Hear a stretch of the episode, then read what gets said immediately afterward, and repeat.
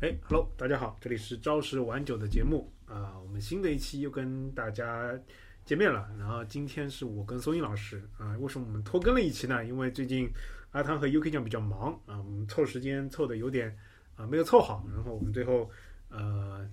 终于决定还是我跟松英老师我们来录一期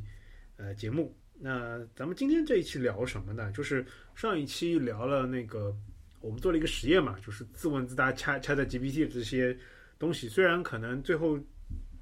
展现出来的内容可能并没有我们想象那么有创意嘛，那我们今天就上期主要是那个，主要是就是说我们用的是就官方的那个嘛，然后可能就没什么意思，他的回答就太官方。对，就不管你是用他那个就是三点五的 GPT，还是用 GPT Four 的那个那个版本，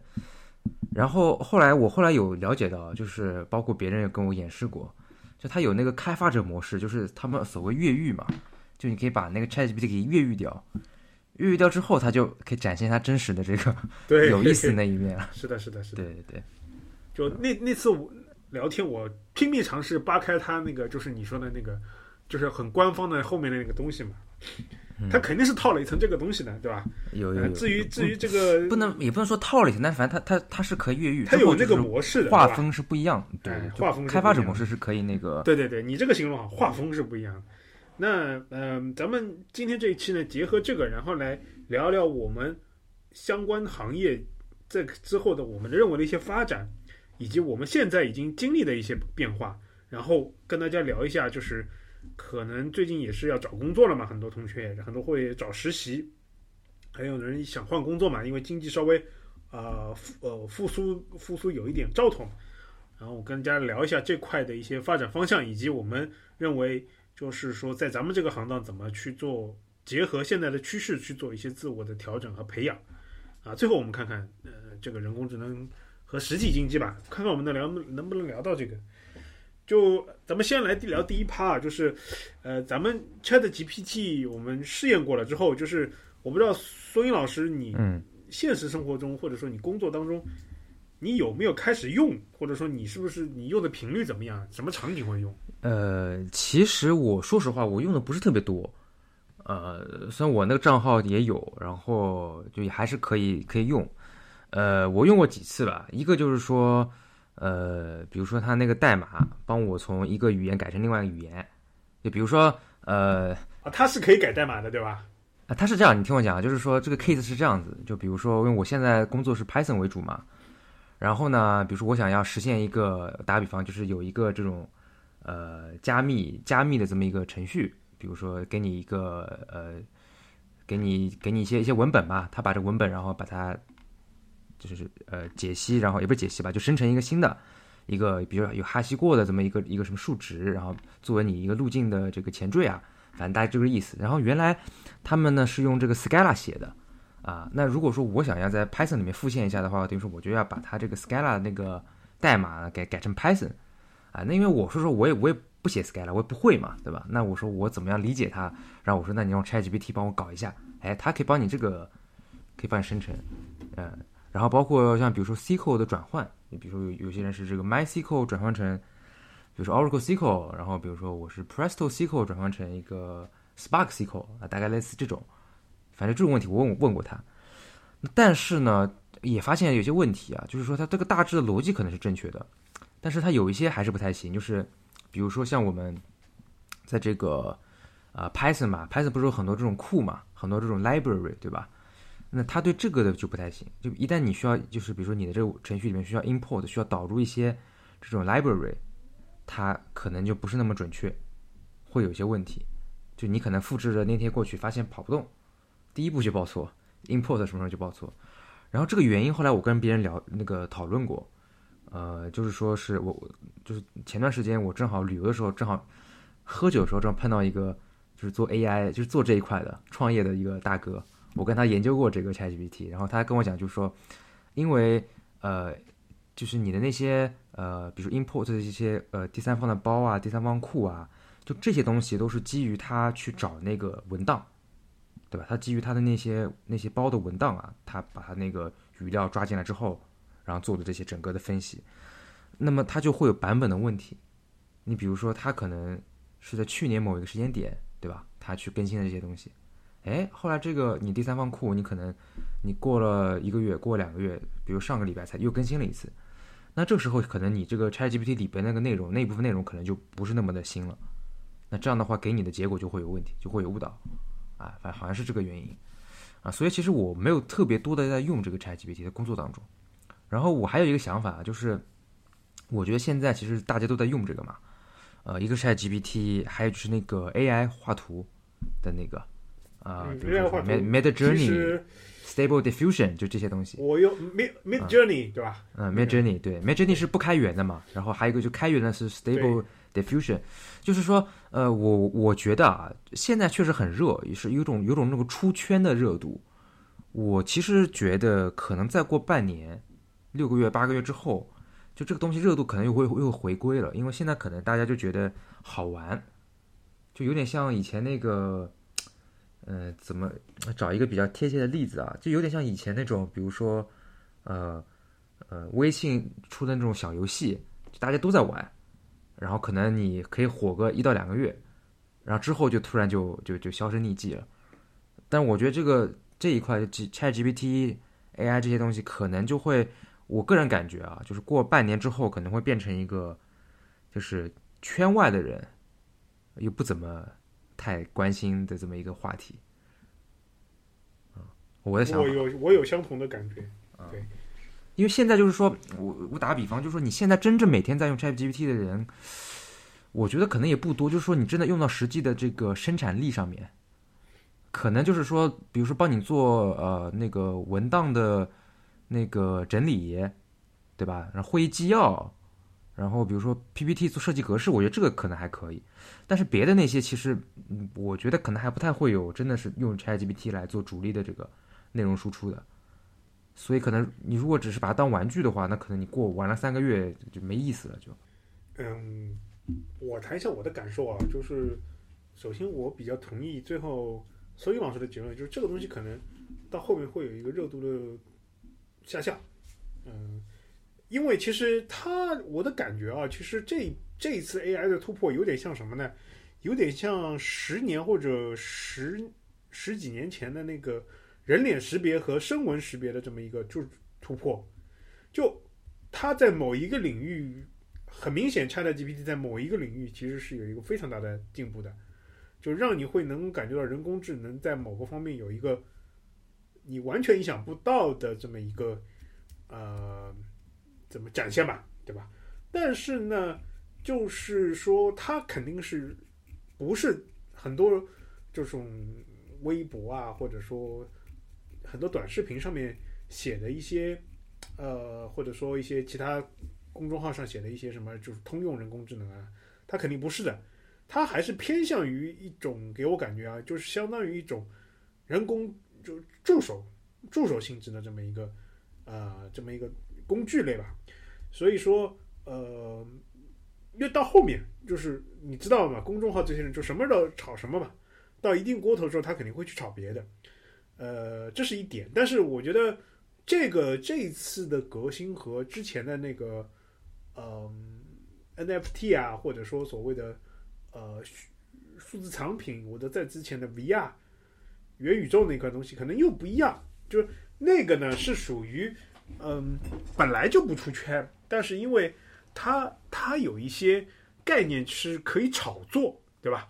然后呢，有的人本身呢其实也有一定的价值，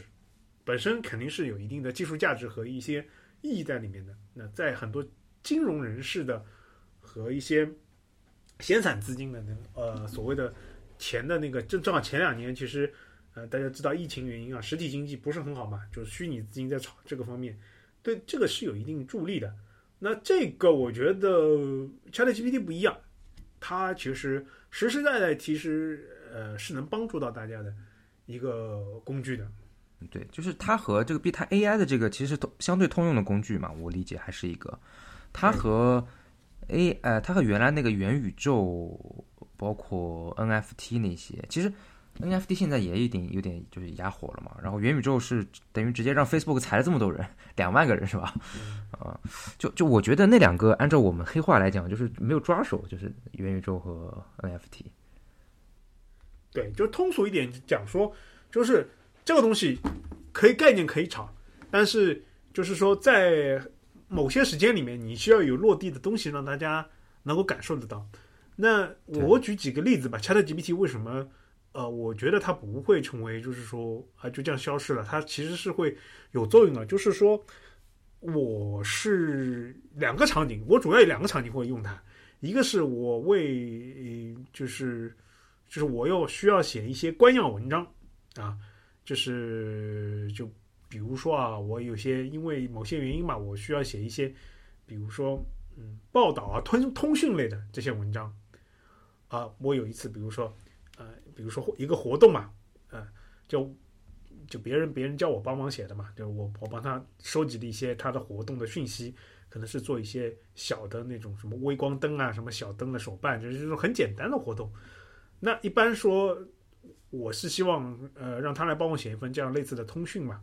呃，然后主题其实是和那个所谓的团建啊和一些一些呃正能量的相关的嘛。那我把一些相关素材收集完之后，通过一些交互式的方式嘛，对吧？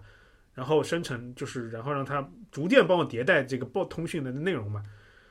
结果它不但是帮通讯的，就是整个的格式写的非常好啊，就非常。然后他还会在其中一些主题进行一些升华，就是很多很多你在写文章中你想象不到的拔高点。就比如说，他会通过就是啊。手办啊，就比如说一些手办，或者说一些什么小的什么微光灯里面的什么呃什么荧光灯里面什么闪出的微光，什么照亮了什么什么希望，就类似于这种东西。就这种东西，呃，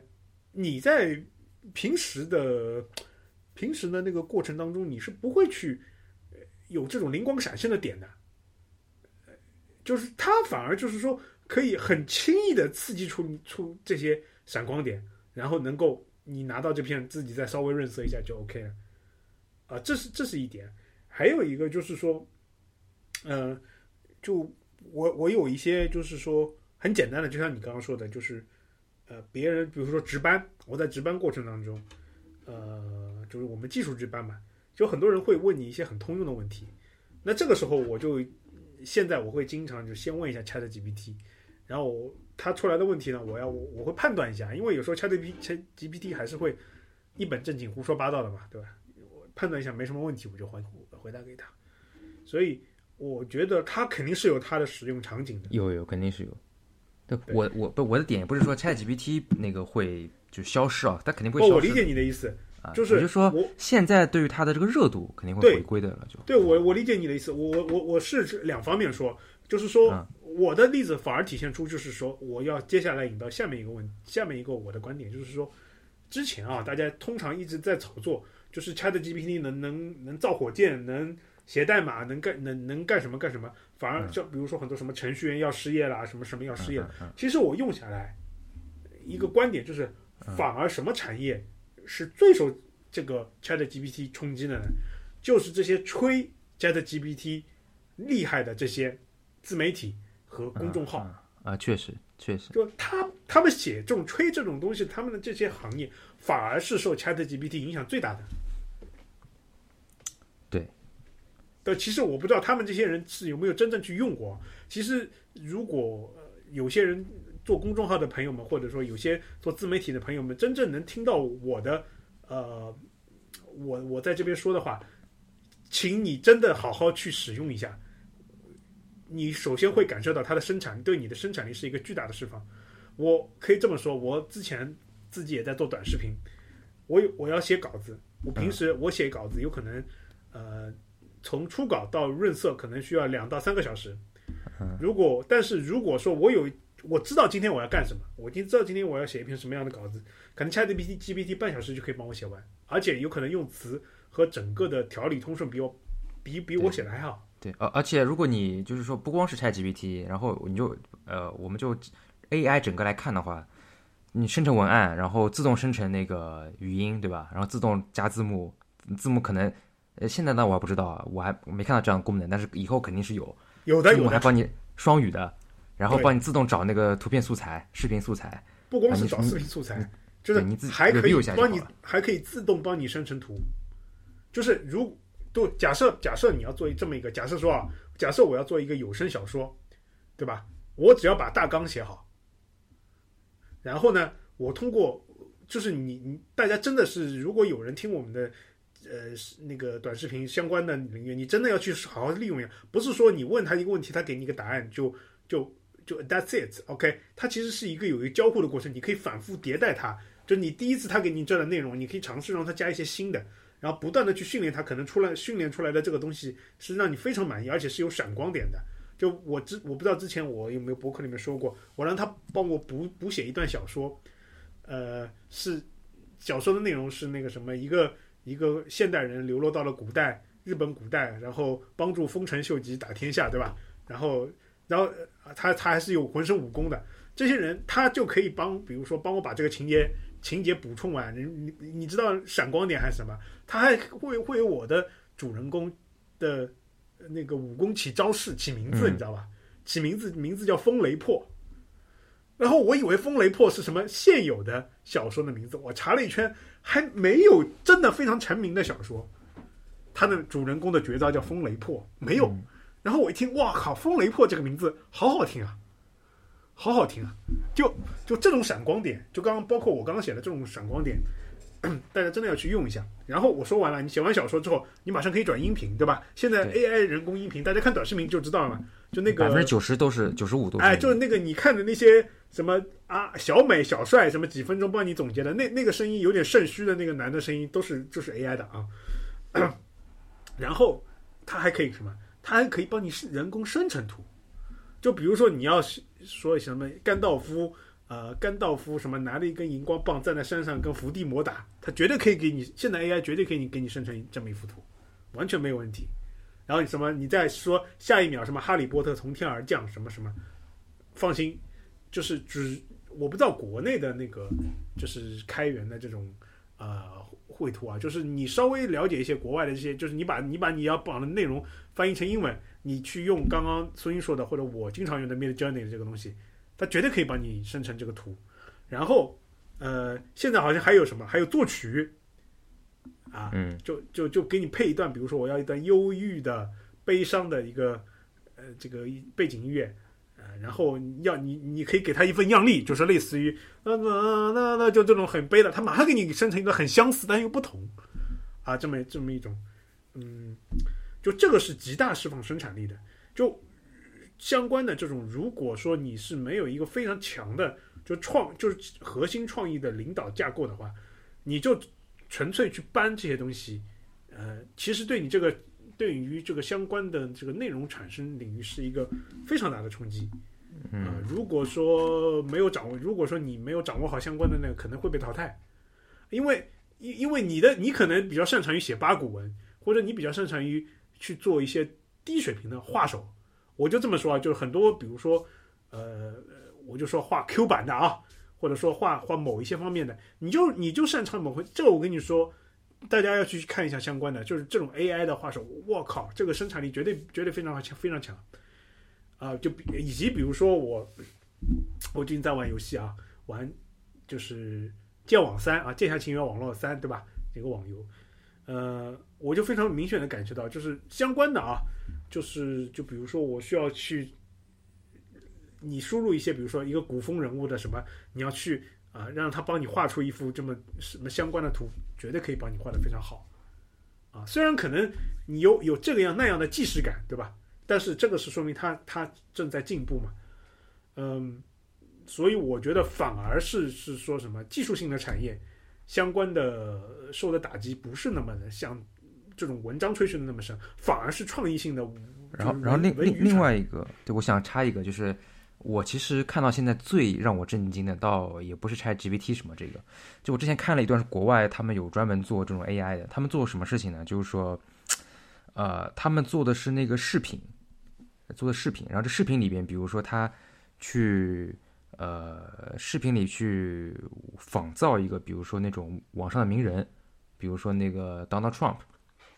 啊，川普，就说在视频里面是川普在讲话，其实他是 AI 生成的，但是呢，这个川普他讲的他的语音，对吧？包括他这个形象，包括他的语音内容，都是他经过这个这么多 Trump 的这个语料给他喂出来、训练出来。就我知道，就他还是就是，即便川普没说过，他还会说是什么 industry save 哎，America，就就那个腔调，然后那个内。容、那个 content，包括那个 tone，你感觉就很像他真人。然后他们除了这个 Trump 之外，还有很多，比如说有 Elon Musk，有那个很，呃，有个 and Andrew Tate，就是反正就是就是就是国外很火这些人，他每个都可以可以做一个 Kanye West，他都可以做一个。然后那个视频我我看到我是这个真的很很震惊，就这个是我没有想到他们现在已经做到这个程度了。我当时第一感觉就是说，以后这个诈骗就无敌了嘛，等于说只要只要拿到你的这个语料，对吧？是的，就就其实是这样的，我拿到你的声纹资料，然后拿到你平时说话，然后嗯，就如果说没有专业的手段，我就给你放一段录音，这个人说了什么什么什么，很有可能是假的。而且而且就是你给他，你给他，比如说呃开视频，其实他也是可以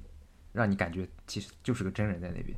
就他现在其实已经做到差不多，对，就是那对个类似于那个 deep fake 嘛，deep fake 那些技术，呃，呃，他还他还不是他呃，我想想他是不是底，他应该也是，他不一定是换脸，他可能就是甚至就有可能我就说类似的技术嗯嗯，对吧对对对，就我我可以就是说我把川普的说说白了嘛，我把川普的这些各个各个演讲的那个视频拿过来，对吧？他不同角度的拍的，然后我去呃我去找个身形很相似的，对吧？站在那讲，然后我把他脸换了，你是无法分辨的。他讲出来的话语调、什么声音，然后各种各样的动作都很像，都非常像。就就其实呃，如果大家真的是内容内容相关产业啊，真的是我觉得在后面的五到十年啊，可能会有一个非常大的、非常大的一个呃，怎么说呢？变化。就如果说你还没有感觉到背后的蝴蝶效应，请你可以开始稍微接触起来，包括相关的广告从业人员。我知道广告从业人员很多人员，比如说你头脑风暴啊，或者什么开到很晚，就不妨啊，不妨去试着掐用用一下 Chat GPT，就你不要把它帮把它当做就是你完全的一个所谓的全全部武装的生产工具，你把它当成一个对于你的一个呃创意和思路的一个刺激物，或者叫或者叫催化剂，就它有时候会给你一些很很很不同的闪光点，让你突然思维打开。那你这个时候你就会有自己一些嗯，这更往深处的一些发展。我觉得这样是能够就是说抵御或者说能够在这个 Chat GPT 能够大量产生相似内容的情况下，你能够站住脚跟的一些方式，就是好好怎么样利用它，呃，去做生产，而不是而如果你还是停留在自己原来的这种就熟能生巧的这些东西上，很有可能，嗯，很有可能会被 AI 淘汰。说白了，假设说我我今天不干不干那个咱们技术对吧行业了，你让我去干对吧？你给我一点钱，你让我去写那个那个像一些很多很多很多领域的这种所谓的干货文章，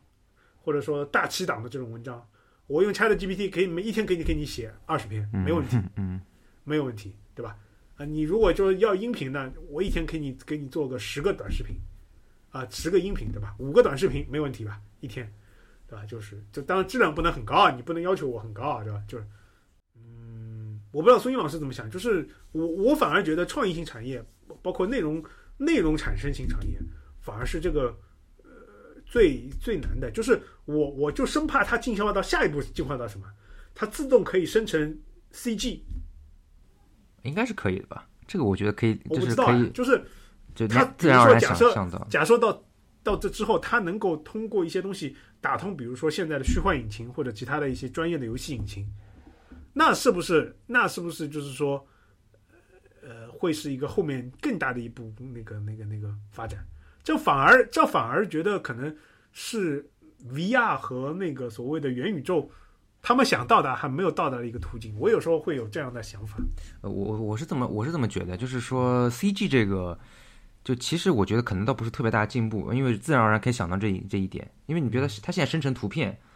和它生成一段语语音或生成文字，那么生成 CG 本质上就是说它的这个数更多一多了一点嘛，负点数更多一点，是对吧？你计算量更大了一点，三角形嘛，啊，但本质上是一个逻辑嘛。对，我反而觉得就是说，其实怎么说呢？就我最近也在读一个好像朋友圈爆火的一个文章，不知道谁讲的，反正说是说是那个 ChatGPT 本质是什么信息无损的信息压缩压压压缩，好像是我不知道你有没有看过那个那个文章，朋友圈我好像看过类似的。对对，这我没有我没有细读啊，但是他这个理论其实我也在想，就是说之前其实因为我是一直不认为 AI 是有这个智能的，就是或者说所谓这种什么通用性或什么什么呃强人工智能，或者就是就 semi 就是半强人工那个人工智能这种，因为我是不认为 AI 是有认知能力的嘛，因为之前可能我我在节目有讲过嘛，就是我一直是觉得就是呃。我兴奋那个是就是中文房子的这么一个一个悖一个一个悖论吧，就是说其实你你他虽然说你要求他做什么东西他可以做出来，但不代表他有真正有这个认知。对，现在他就是就就就是个程序嘛。是的，是的，是的。但是这个就会取决到一个问题，就是比较核心的或者比较深刻的一个问题，就是说到底怎么样算智能？就一般来讲，可能我们觉得啊、呃人的话是因为他有一定的分析判断和创造能力。比如说我，比如我读了十本书，哎，我有自己感悟，对吧？我有自己感悟，然后那可能就是我有智能，呃，就是说我的这个我的这个我的这个想法是我自己的想法，是我基于这些书的想的想法。但是我觉得它现在这个 ChatGPT 或者 AI 这个再升级换代，就给我们一个给我们一个另外一个方向的想呃的的一个概一个概念或者这么一个可能的一个思考的方向，就是说。呃，有可能智能就是你对于你所接触到的这个内容，你对它的这个这个压缩。你比如说，我看十本书，然后这十本书是他是他自己的很多内容，然后我看了之后，我没有办法，其实我没有办法完完整的把这十本书完完完全全的全部消化，对吧？我只能等于说是，呃，我只能就是说消化每本书里边的其中一部分内内容，然后可能是有很大的，就是每本书的内容可能也是很多维度。是是也都是一个高维空间，对吧？有十个高维空间，我可能吸收里边一部分内容。那如果说现在 AI 能够做到，是我十个高维空间过来，我可以，就是我可以不用理解它，就不没有所谓的这种我们认认为的理解和分析，我就全部全部就是拿进来，全部 take in，然后我要生成内容的时候，我就直接把这个所有的内容全部给它呃训练一遍，或者全部让它读一遍。那这个这个算不算算算不算是一种智能？就可能我之前也没想过这一个，所以我最近也在思考这个问题。就只要比如说它也能够处理这个信息的能力可以无限大，那是不是它不需要所谓这种什么推理啊这些东西？就是呃，我虽然不完全同意那个所谓信息压缩的观点啊，我觉得它还是完全没有那个，它可能和我用的那个不一样。就我用来除了信息压缩，还我还有一个就是就是灵感激荡，啊，另外一个功能。嗯啊、这是这是另外一方面。当然，每个人有不同的想法，但是我比较同意你刚刚那个观点，就是说，呃，其实我们太希望太太之前太纠结于人工智能的“智能”两个字，而人工智能可能它本身的意思就是说，即便我不是出出自于我人工智能的来写出某个东西的，比如说感想和的反馈，但是我生成的东西是这个东西，那就可以了。嗯你理解我的意思，就是就就像我刚刚说的，我可能并不理解，嗯我可能并不从人的角度理解，比如说我，嗯比如说比如说像小明喜欢小美是什么意思？嗯嗯，然后我希望你给我写写写出一个小明喜欢小美，他要告白的一个文章，他可能不理解这个意思，但是他能生成这么一个东西，嗯，产生这么一个东反正西，你你就你就实实用实用主义嘛，就是实啊用主义来讲也够了，对吧？我不纠结就就是这个东西。到底到对吧？它机器可。能自己不认不认知这是这这么一个东西，但是它生成出来的东西，哎，是这个东西。呃，就我对，就是我我，但我我我我讲的可能是说，就是我想着之后啊，再过几年发展，因为它可能毕竟要到 Chat GPT，可能到这个呃 GPT 五或者六嘛。然后我就想，就是之前那个，就是在之前不是那个呃 AlphaGo 就是下围棋嘛，嗯这个事这事情就是可能在再早之前，就是在比如说我小时候时候，我记得那时候上上课时候，我有一个老师还讲了，他说这个现在计算机能够国际象棋可以就等于说是就那个深蓝打败那个，呃，轻松击败人类，对吧？对但是呢，说围棋肯定现在肯定是肯定是不行的。他他当时在讲说，我那个老师说围棋是千变万化，这个计算机根本没办法穷举啊。在过了这么过了几年之后，过了大概十几年之后，你发现其实他围棋也可以啊，它本这质上也是个这个我当时也管，而且我是全程围观了啊，李，就是那个全就是是是那个是李世石吧，还有和柯洁，啊，对对对对，就就就这这两中韩两个高手和那个 AlphaGo 下下棋的那个，对啊。这这个新闻我是全程关注的，因为嗯。我小时候懂一点围棋啊，嗯，就其实我知道围棋的确是千变万化，而且围棋因为我们中日韩这个算一两千年来的对它的一个神话吧，我不叫神话，就是对它的一个道化，就它从一个纯粹的一个游戏演变成了一些策略和一些就是形而上。追求追求一些形而上，就是道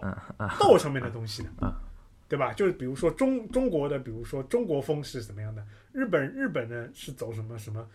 呃什么风呢？韩国比如说是就是喜欢修抠那种什么小木啊，什么算子的，就是关子的这些东西的，就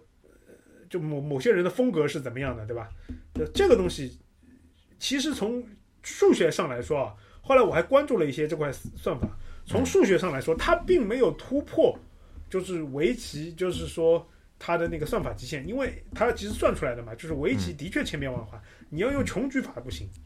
哎，呃但是用用了一些 trick，蒙，他用了一些蒙特卡罗那个什么裁剪术那些东对对西，对对对，用了一哎些，他可能自己不理解我在下围棋这个什么道啊、术啊、风格啊什么这个东西，哎，但是他能够通过这个东西做出来的东西，然后下赢你。最关键、最关键的是是一个什么？因为我是稍懂围棋啊，我跟大家稍微讲一下，就是恰是 AlphaGo 开始，就是之前啊，之前我们下围棋里面有一招是被认为就是最俗、最俗、最俗的一手，就是点三三啊。就是围棋里面，就是金角银边草肚皮啊，角角里面的目是最高的。但是你你攻别人的角，或者你守别人的角，有各种方法。但是你起手，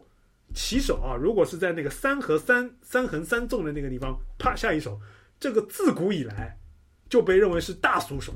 就是只有幼儿园小儿科刚入门的这种 entry level 才会下出来的俗手。但是经过 Chat GPT 这么啊，不是 Chat GPT，搜错了，AlphaGo，它这个训练出来这个东西，啪，它一下三，它一下点三三，震惊世界。之后所之后这么柯洁啊，这些这些我们的大国手都都会下这种大俗手点三三，而且用起来还很好。啊，这就是人工智能，就是它因为不理解你，它用它的东西动出来的东西，反而让你有不同的反馈。这跟 Chat GPT 一样的，就是它可能写出来的文章不是你原来那种套路里面的，但是它会有一些闪光点，让你觉得哇是这样的。这个可能就是要讲到我我下面要说的内容，就是说，呃，包括我们我们这个行业，或者说再再广一点，就是可能不光是我们做技术的，可能做做别的一些数据综合综合，甚至说综合管理啊，或者做别的一些商务的，对吧？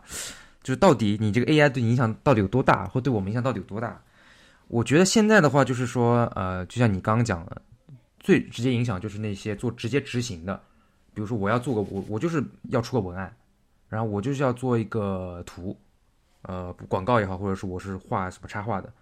这个是直接影响，直接 AI 影响，对吧？人你想一个晚上，人家 AI 三秒钟做出来了，不比你差可能，对吧？那你就下岗了嘛，对吧？要你花花钱花钱养你干嘛呢？那三秒钟就出来了，人家一晚上可以做三百三百张图，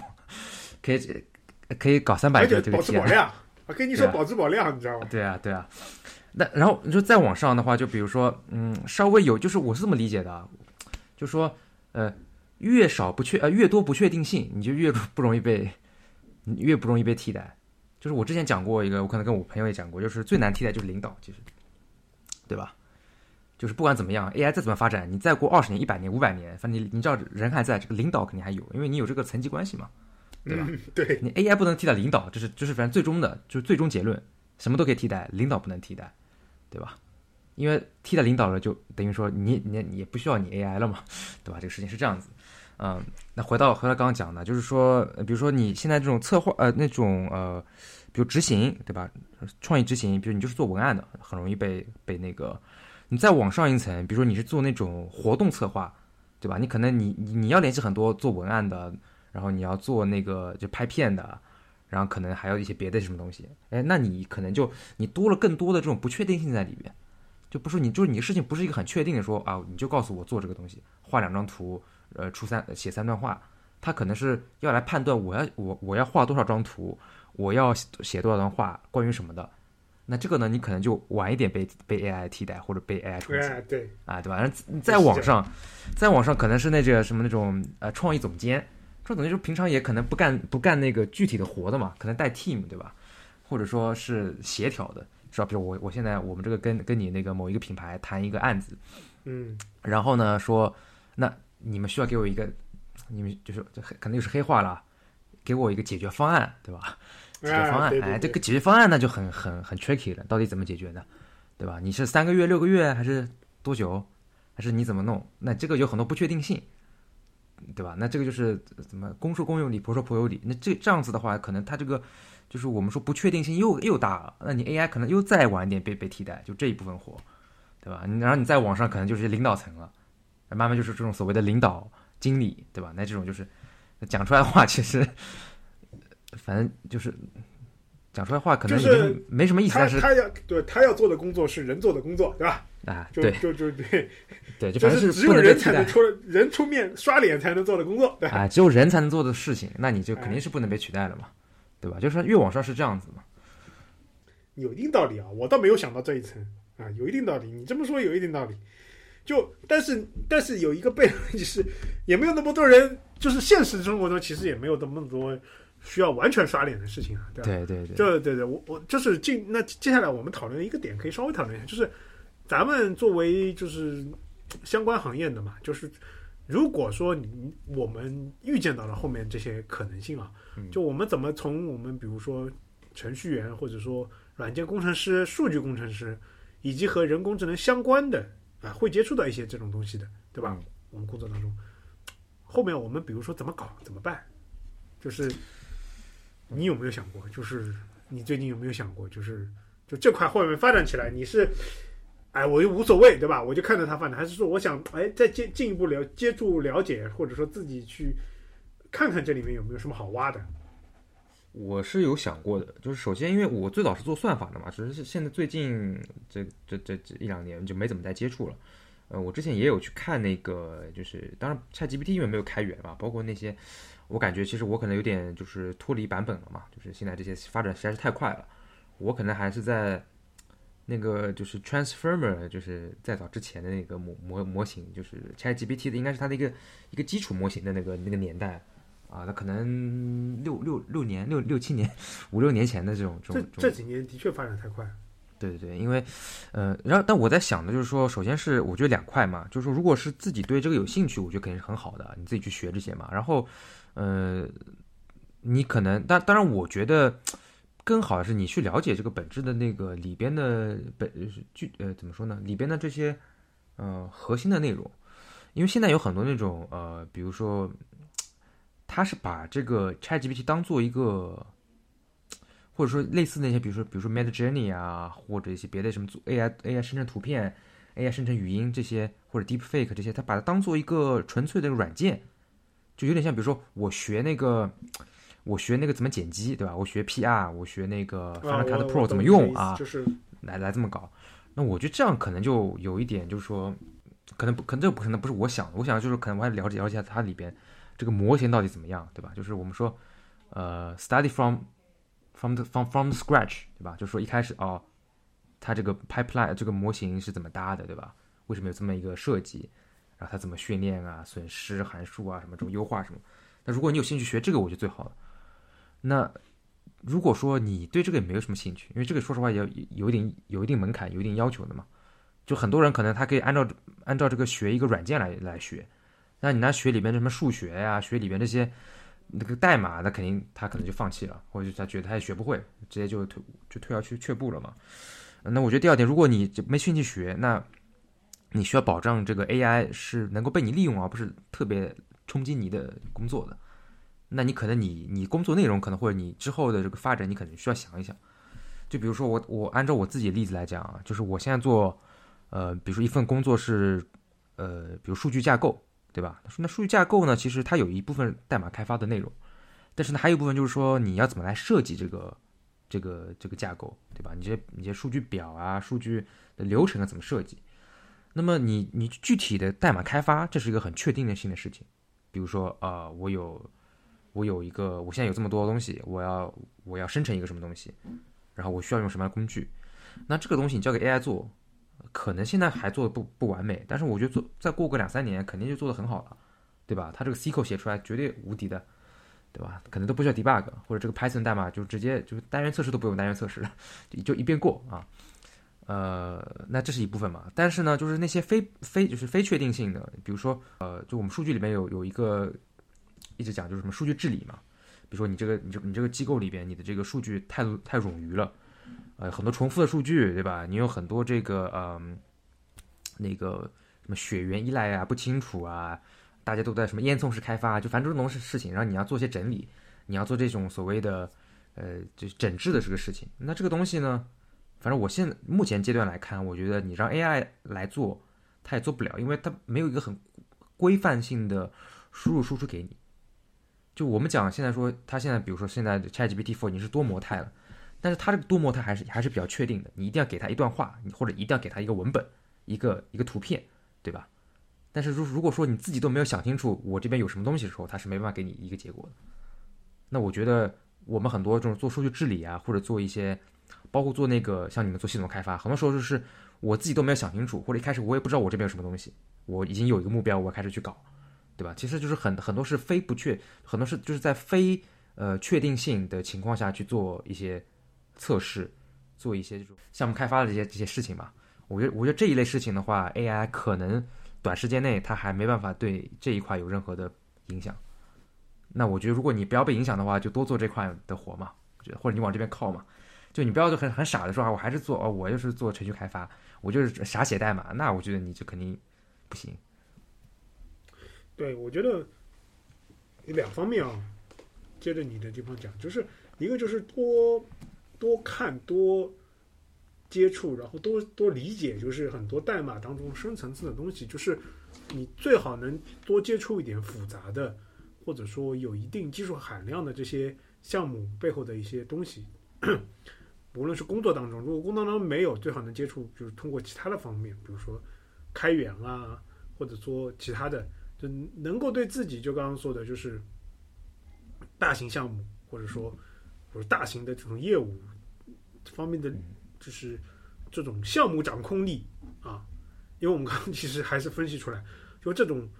呃，至少短期里面就是呃，就把控项目的应该还还不会受影响，对吧？嗯。就希望在这块，比如说工作了之后，需要有那个更好的这么一个一个培养的自自我培养，或者说呃有益的公司，比如说你要去培养一些呃项目的话，这些方向。还有一个就是说，那个就是这一块本身其实也是值得去深挖的，因为我觉得，嗯，如果说这个，比如说比如说大模型啊，包括这些。方面的东西，如果你能有理解了，我相信，现在我脑子里面想，其实我我最近也在看，其实我脑子里面想，就是这个东西对很多各行各业都是一个结合起来，都是一个非常好的助力的。呃，就无论是说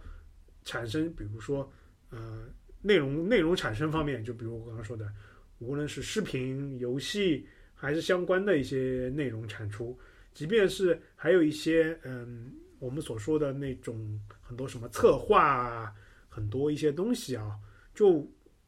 包括一些怎么说呢？嗯，就我觉得各行各业其实就比如说文文案类的，比如说还有一些就我所谓的文案，不光是做宣传文字啊，还有一些就是各行各业大家都会看到的，比如说类似于广告语啊，有这种啊，以及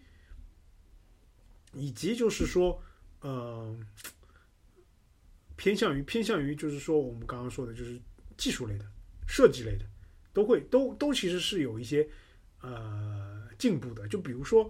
嗯，我打一个不太好的比方的例子啊，就是我们抛开我们嗯计算机行当嘛，就计算机行当肯定就是它以后会嗯会在就是基础代码方面会有一些质的飞跃嘛，对吧？那我们就说那个一些设计行业吧。就说一些设计行业，我的理解就是，比如说我们把很多家居设计，我们把很多呃家居设计，包括把很多那种呃不不光是内饰或者说外外饰，就是外部的，就是说就是偏建筑类的啊，结合的相关的模型，我觉得都其实是可以有一个质的飞升的啊，就是很多东西可能它的生产力会得到极大的释放。那这个时候，呃，你是怎么把控这个项目，对吧？就是说，呃，你怎么样跟 AI 说，比如说我要造一个呃，比如说体育馆，对吧？我希望它的元素是怎么样的啊？然后他会帮你把这些东西丰富嘛，加强嘛。但是假设说，我说我要造一个体育馆，然后嗯，然后你给的一个元素的主题突出点就错了。假设错了，我很很明显，我比如说打篮球的，一看我靠，这是一个足球的元素，对吧？那这个东西就是你的锅。那这就是说，呃，就是创意和那个把控项目把控那方面，就希望大家就在这个方面会有一个更深的一个认识吧。就比如说，我们为什么要做这个东西，以及啊、这个东西背后的一些它的一些技术难点和我需要注意的方向。就平时在工作当中需要可能需要更多的注重这个点了，对吧？呃，以及剩下我说的，就以及在你了解了这个 Chat GPT 之后，你想想看自己怎么用它来帮你提高自己的一定生产力。就是你它帮你提高生产力之后，你就会有更多的时间去做一些其他的事情。我不知道宋英老师有没有我我也我也是同意。但当然，就是现在这个 AI 发展也很快，就是我刚刚看到，就是现在又出了一个新的项目，好像就刚出的是 Auto GPT，等于说就它可以帮你来做这种项目管理，就是你告诉他一个，让他帮你来执行怎么做这个，然后就是这一二三四五六七八怎么做啊？当然，这个项目这个东西呢，我觉得它肯定可以做，呃，但是唯一的问题，就这个就跟你刚刚说的一样了，就这个问题回归到一个点，就是如果项目管理出错了，谁背锅嘛，对吧？这个 Chat GPT，这个是 Chat GPT 干不了的事情，这也就是为什么我们回到说刚刚你说的，就是需要刷脸的这个事情，Chat GPT 不能做，因为如果说 Chat GPT 也来做刷脸的事情，那类似于刷脸的事情做好了，做成功了，就是归功于谁？对吧？到底是谁的功劳，是谁的锅？也就是这个东西就很难说。就是就或者说在在讲的讲的可能稍微扯两句，就是说你这么多人嘛，你地球上这么多人，你总归还是要有这个生产力，或者说人还是得得干一点事情的，对吧？你不能说全部都是 AI 来做，你个人当当然那个现在体力劳动肯定还是人在做啊，但这种就是非体力劳动肯定还是需要有一定人的这个份额，这个一些 portion 在这里边。那你这种情况就是你所谓这种刷脸，或者说我说是领导或者是什么这这样的这些活，它肯定是有存在，必须是必须有它存在的这个必要必要性。那这个是这是不能够被 AI AI 所所替代的，并不是说它不能被替代，而是因为它必须要在那边，所以它不能够被暂时不能够被 AI 替代。就是项目，就项目，它项目管理是可以做的，但是项目管理轮不到他来做，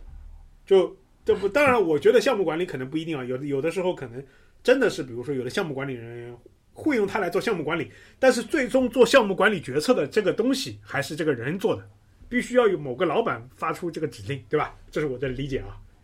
嗯，对吧？那那个呃，这是这是这是一点嘛，啊，这是一点，就是还有的就是说，嗯，我我在看的就是说，很多很多各行各业就会去想，就是说，嗯，实体经济，比如说实体经济，就我我在想，就是，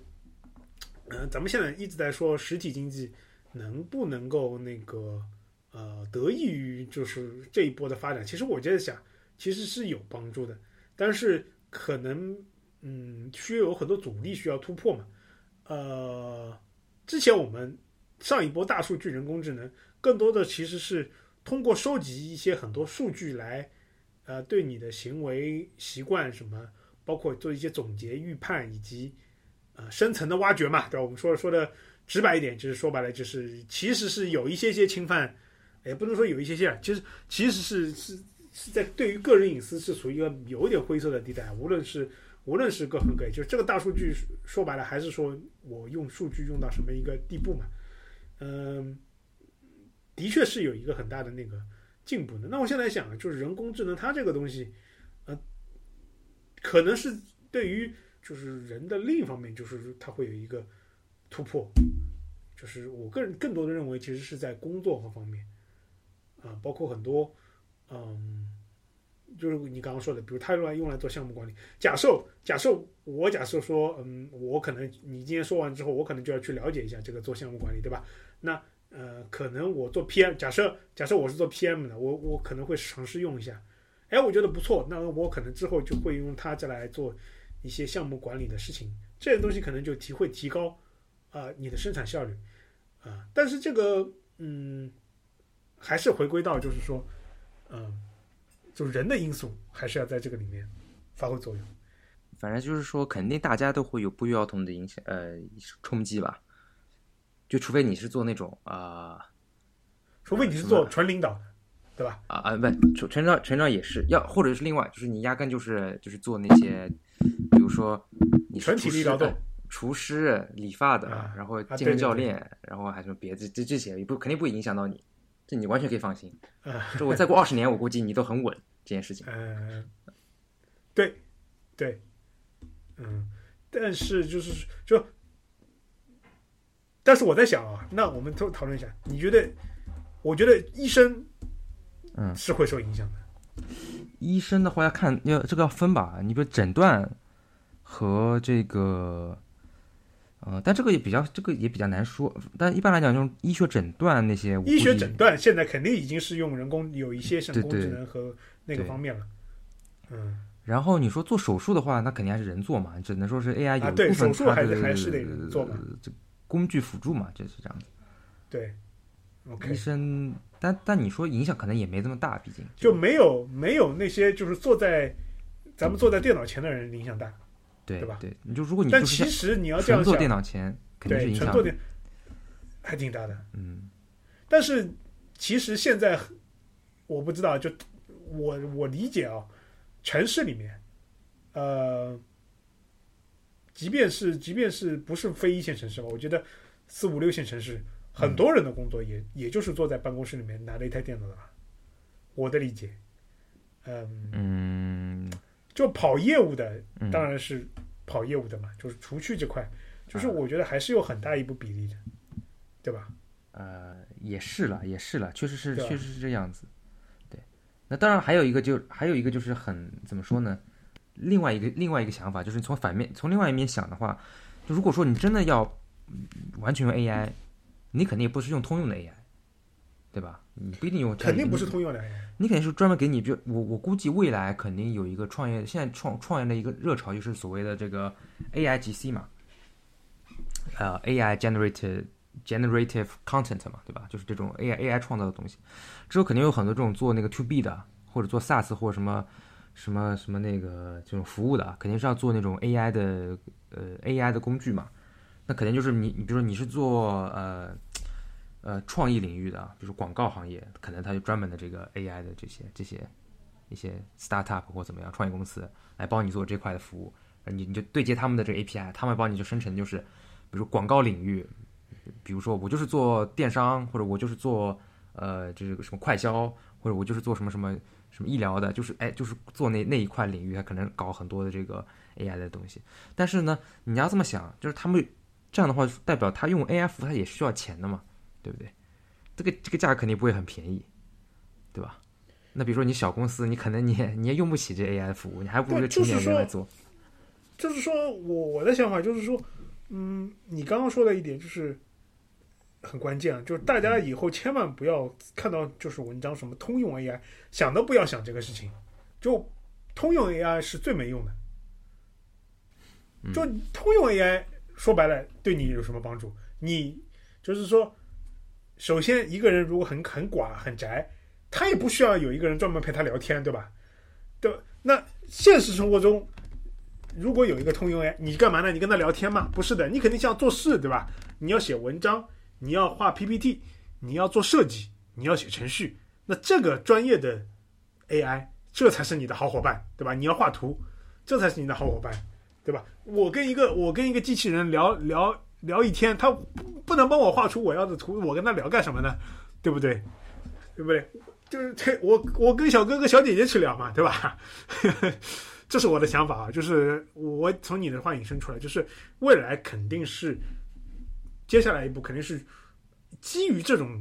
Chat GPT 的这种思路啊拓展出来的，不光是文字了，图画、音频设计、规划什么各种各样的领域的这种专业的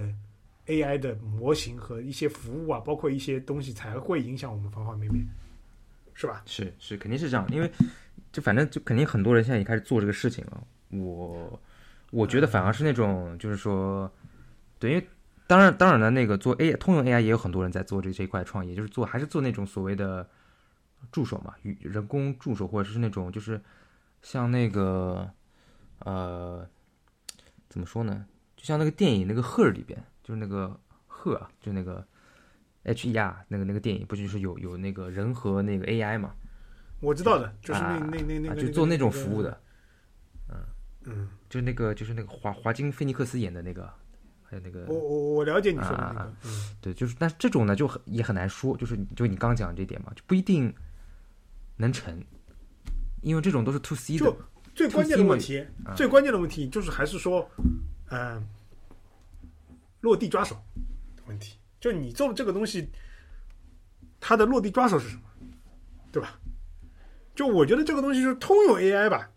我觉得在未来未来的某个点肯定是会有的，但可能是集合于就是这这那么多些 AI 的一些发展之后，一个集大成的一个产物的东西。但现在我创业就是说，我觉得就是如果能成，当然最好了，当然也是一件非常可怕的事情。呃，如果不能成，我觉得这也怪不了大家，因为这个东西嘛，就本来就很难界定于它怎么样成功，怎么样应用，对吧？对，就是就是本质上就是说，如果你如果说大家还纯粹把它当玩具，那我觉得肯定不能够成功，也不是不能够成功啊，就是说大环境上来讲，你你没有那么容易做出一个比如说很很突出的一个什么就独角兽出来。那么如果说是比如说你要做专业领域的，很细分领域的做一个什么比较 to B 的啊，或者说是就是纯粹是为提升提升生产力的或者提升生产效率的这么一个工具，那我觉得还是可以做一做的。我觉得这这一块。嗯，说到这里啊，我在想啊，我们是不是可以再搞一期啊？我觉得我们上一期搞的比较，嗯、没有想好内容，我觉得可以搞一期什么呢？就是我们私私下线线下跟对好，就是比如说我们小伙伴每人发一个任务，就比如说发给我是用 Chat GPT 写写写一个章的写一章的武侠小说情节，就发给宋一的，比如说是用 Chat 是用那个，比如不一定 Chat GPT 了，就是相关的 AI 去呃生成一个呃，就是说比如说项目管理规划的什么一个草案，对吧？嗯我们给苏给给 Yuki 酱也也也准备一个，阿阿汤也准备一个，然后我们来汇总来交流一下，然后我给大家来分享一下我用的过程当中的一些碰到的挫折和闪光点，以及以及我把我的也把相关的内容给大家讲出来，对吧？然后然后大家来品一品到底结果怎么样，然后就每人可以展示一下，然后大家锐评一下。我觉得是不是是不是一我们后面搞一期这个节目？可以可以考虑一下，我觉得。对，就是相当于呃结合例子嘛。就我们之前是准备这种通用型的，我觉得这个可能我们聊了之后，其实是是觉得它其实在专业的领域可能会有更好的一些突破点。那反而那不如我们就用专业的领域来做这个事情。呃，也有可能比如说给我的就是一个，就是我想设计一个呃在线支付的系统，对吧？那那那他他能给我一些什么样的设计？然后我要需要一些什么样的注意点，然后我需要一些核心代码，然后什么什么底，这这个能不能能不能他那个给我生成，能不能拿到我要的东西，以及他有哪些谬误，咱们都可以来锐评一下，呃，以及当中的一些小故事吧。我觉得这个可能体感会好一点，让大家让大家了解一下，或者说很多人没用啊，呃，没有 Chat GPT 啊或者相关的东西，可能就是反正就是你不是把它当纯粹当玩具，就是你还是更体感。就就其实，